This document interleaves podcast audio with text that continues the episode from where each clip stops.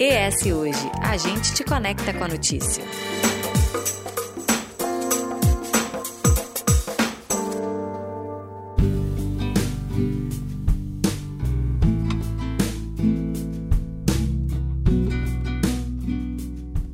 Mês de julho é marcado pela conscientização ao combate do câncer de cabeça e pescoço, um tipo de câncer raro, mas que é o segundo mais comum entre os homens, de acordo com o Instituto Nacional do Câncer. E esse tipo de câncer é caracterizado pelos tumores de lábios, cavidade oral, faringe, laringe e também a tireoide, estando associado a alguns fatores de risco. A doença, assim como outros tipos de câncer, pode ser diagnosticada com antecedência e dessa maneira as chances de cura aumentam consideravelmente. Para entender um pouquinho melhor sobre o câncer de cabeça e pescoço, os sinais, o tratamento e também as formas de prevenção, conversamos hoje com o cirurgião, claro, de cabeça e pescoço, Marco Mero. Seja muito bem-vindo.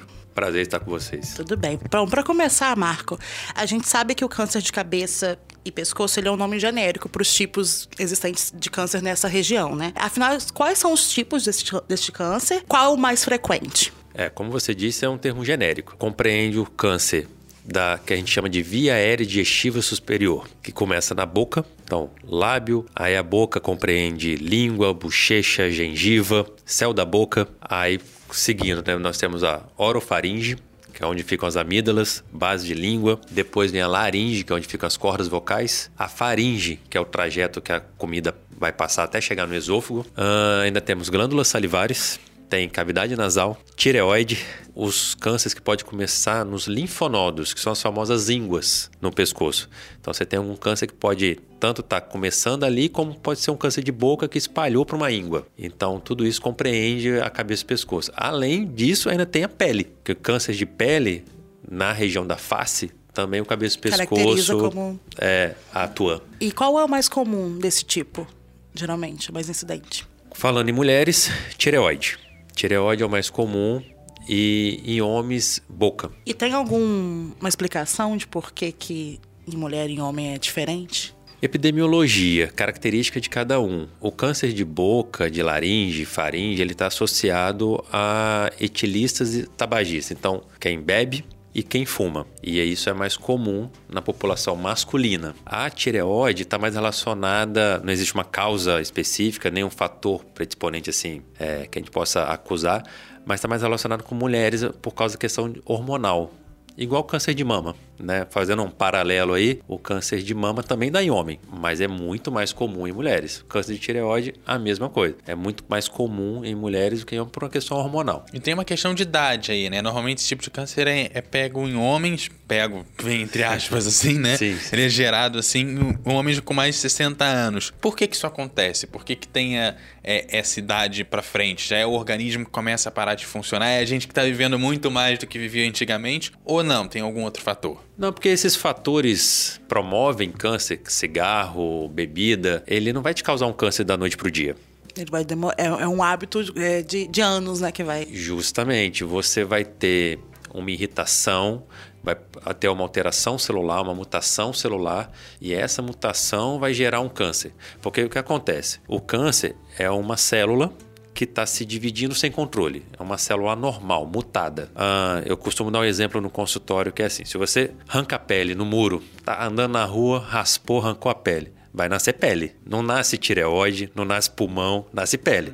Então o seu corpo, a célula está se dividindo, ela sabe o que, que tem que, que nascer ali. A nossa célula está se dividindo o tempo inteiro. E ela tem mecanismos de defesa para uma célula que veio errada, né, vamos botar assim, o organismo ou ele mata ou essa célula se autodestrói. Por isso que é tão importante o nosso sistema imune na defesa do câncer. Quando você tem um fator oncogênico, um cigarro, uma bebida, o vírus do HPV que está relacionado ao câncer de orofaringe, o sol para a pele, você vai ter uma mutação na célula e essa célula vai conseguir escapar da nossa defesa. Então, não é da noite para o dia, isso é um processo longo, que demora tempo. Ou seja, como se fosse aquilo que a gente vê lá no ensino médio da teoria da evolução das espécies. Você não, você não sai animal para um outro mais evoluído do dia para noite. São vários anos. No nosso caso, como a célula se fabrica com muito mais rapidez do que um, um ser humano, isso acaba sendo sentido em vida. Sim, é, é, um, é um, bom paralelo, é um bom exemplo.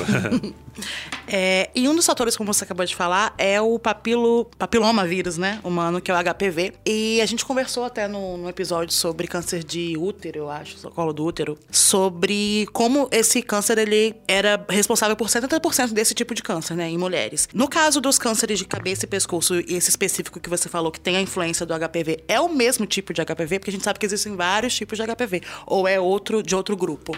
Não, correto, ótima pergunta. É o mesmo vírus. É o mesmo vírus. Porque você tem o que a gente chama de cepas, né? São vários tipos de vírus HPV. E é o mesmo que causa do câncer de colo uterino, é o que vai causar norofaringe. É, é esse que provoca a mutação. Ainda está mais associado ao cigarro do que o vírus em do si. que o vírus. Mas uma coisa interessante é que quando você tem o vírus do HPV como um agente causador do câncer, o paciente tem um melhor prognóstico, ele tem melhor resultado ao tratamento. Então ele é menos agressivo. Tem estudo mostrando assim, o paciente que fuma. E o mesmo que o paciente que fuma e tem um HPV, ele tendo HPV, ele vai melhor do que o que é só tabagista. Agora, se ele nem fuma e é por HPV, puro e simples, e aí acaba acontecendo em pessoas mais jovens até, ele tem um resultado melhor do que se fosse pelo, por questão de fumo ou bebida. né? Justamente, o cigarro faz um, um fator prognóstico piorado, né? Ele tem menos chance de cura, com mais complicações. Acho que é porque,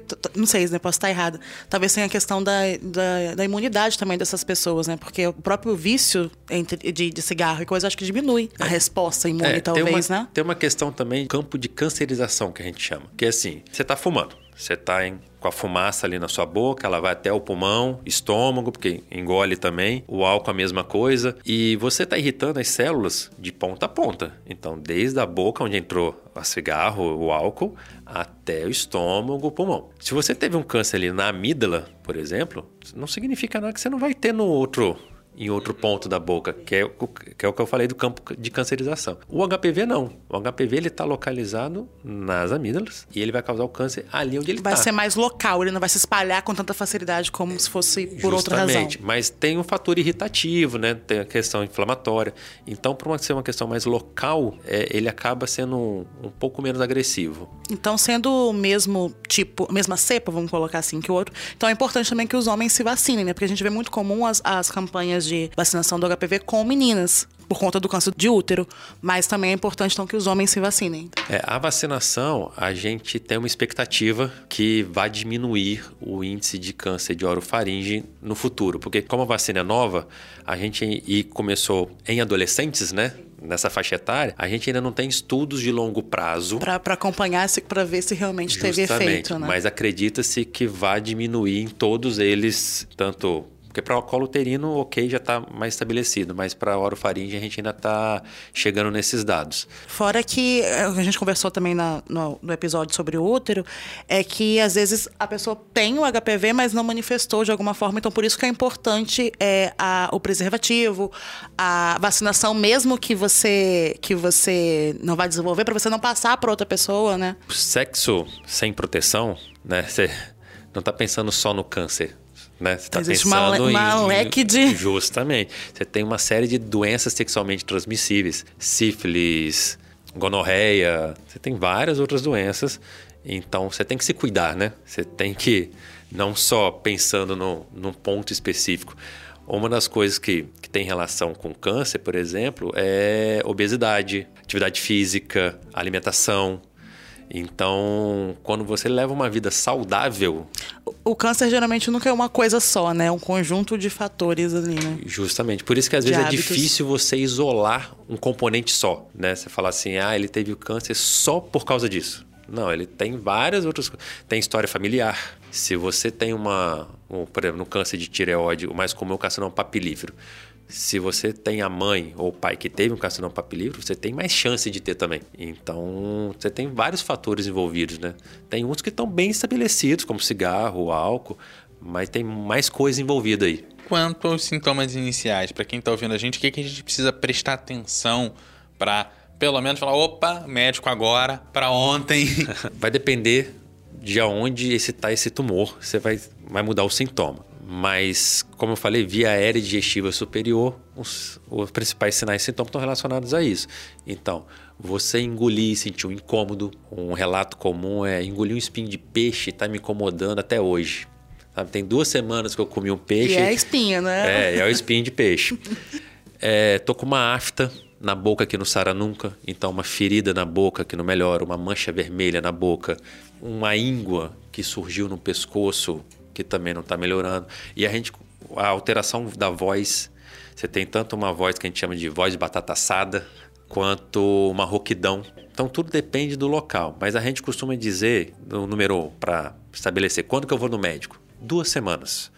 Então, se em 14 dias, se em duas semanas não melhorou, aquela afta não melhorou, aquele caroço no pescoço não sumiu, a rouquidão não melhorou. Aí uma inflamação de amígdala, por exemplo, que persiste também pode ser um sinal? O câncer de amígdala ele não vai parecer não vai uma inflamação. Ele vai ser diferente. É, vai ter um, uma lesão na amígdala, que a princípio, caso você passe num, num médico, ele pode até achar que é uma inflamação, mas ele vai te passar antibiótico e com duas semanas vai estar lá ainda aquele antibiótico não resolveu. Então aí você precisa avaliar. Mas esse paciente normalmente ele vai estar sentindo dor a engolir um. É, é mais a dor engolir do que, do que inflamar mesmo, né? Justamente. Porque não vai ter febre. E a prevenção é um estilo de vida balanceado, uma alimentação legal, evitar cigarro, bebida, aquela de sempre. é, não, não, não só pensando para cabeça e pescoço, pensando para tudo. Se você se alimenta bem, se você faz atividade física, você tem menos risco de infarto, você tem menos risco de AVC, você tem menos risco de câncer, não só o câncer de cabeça e pescoço, câncer de intestino, se não, não fumar, não beber, né, ou beber socialmente, como a gente costuma dizer, né, com os amigos de vez em quando, sexo com proteção, e nisso você está cuidando da sua vida por um todo, né? E a longo prazo. Protetor solar, pensando em pele. Ou seja, é um, é, um, é um combozinho aí que basicamente tem um monte de valores agregados, né? Com certeza. Você tem que cuidar de você por completo, né? Você não pode ser. Não consegue ser tão específico assim, né?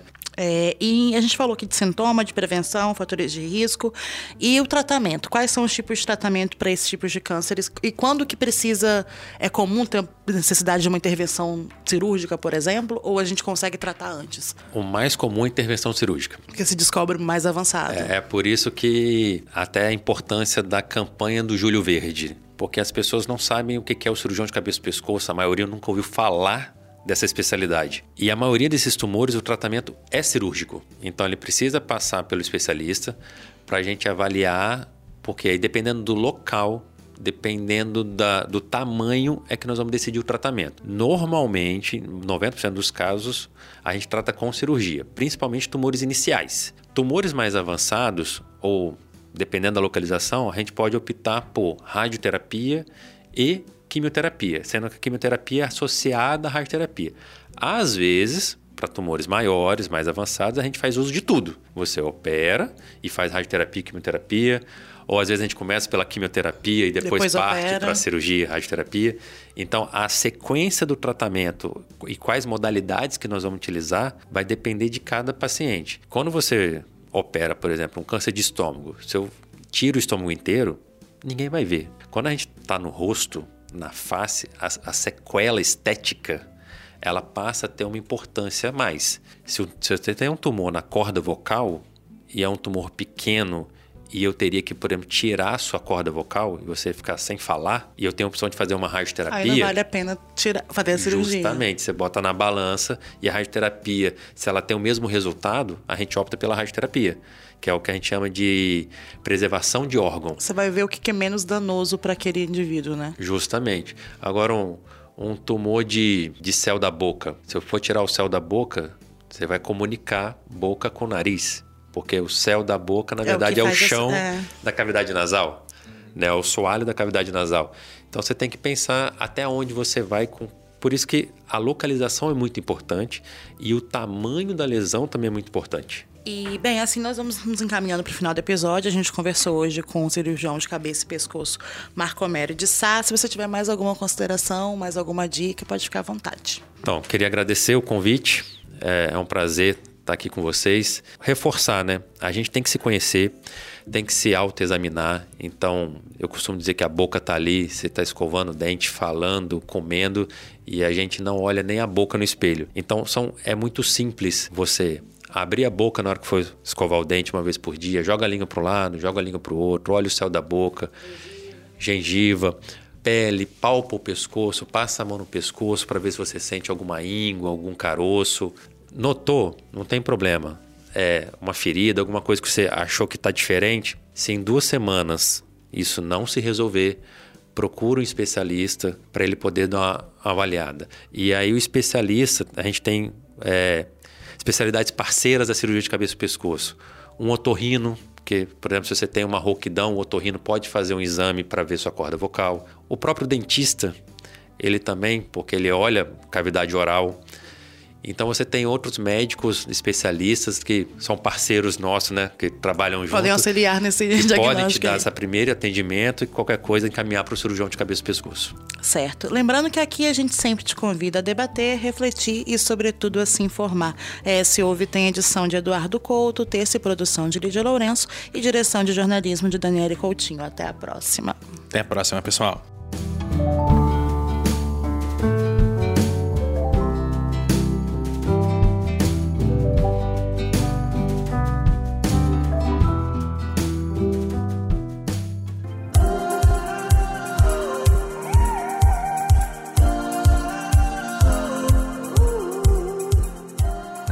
Seus comentários no eshoje.com.br. É lá que você se mantém informado toda semana. E nos siga nas redes sociais com o arroba eshoje e no nosso canal do YouTube.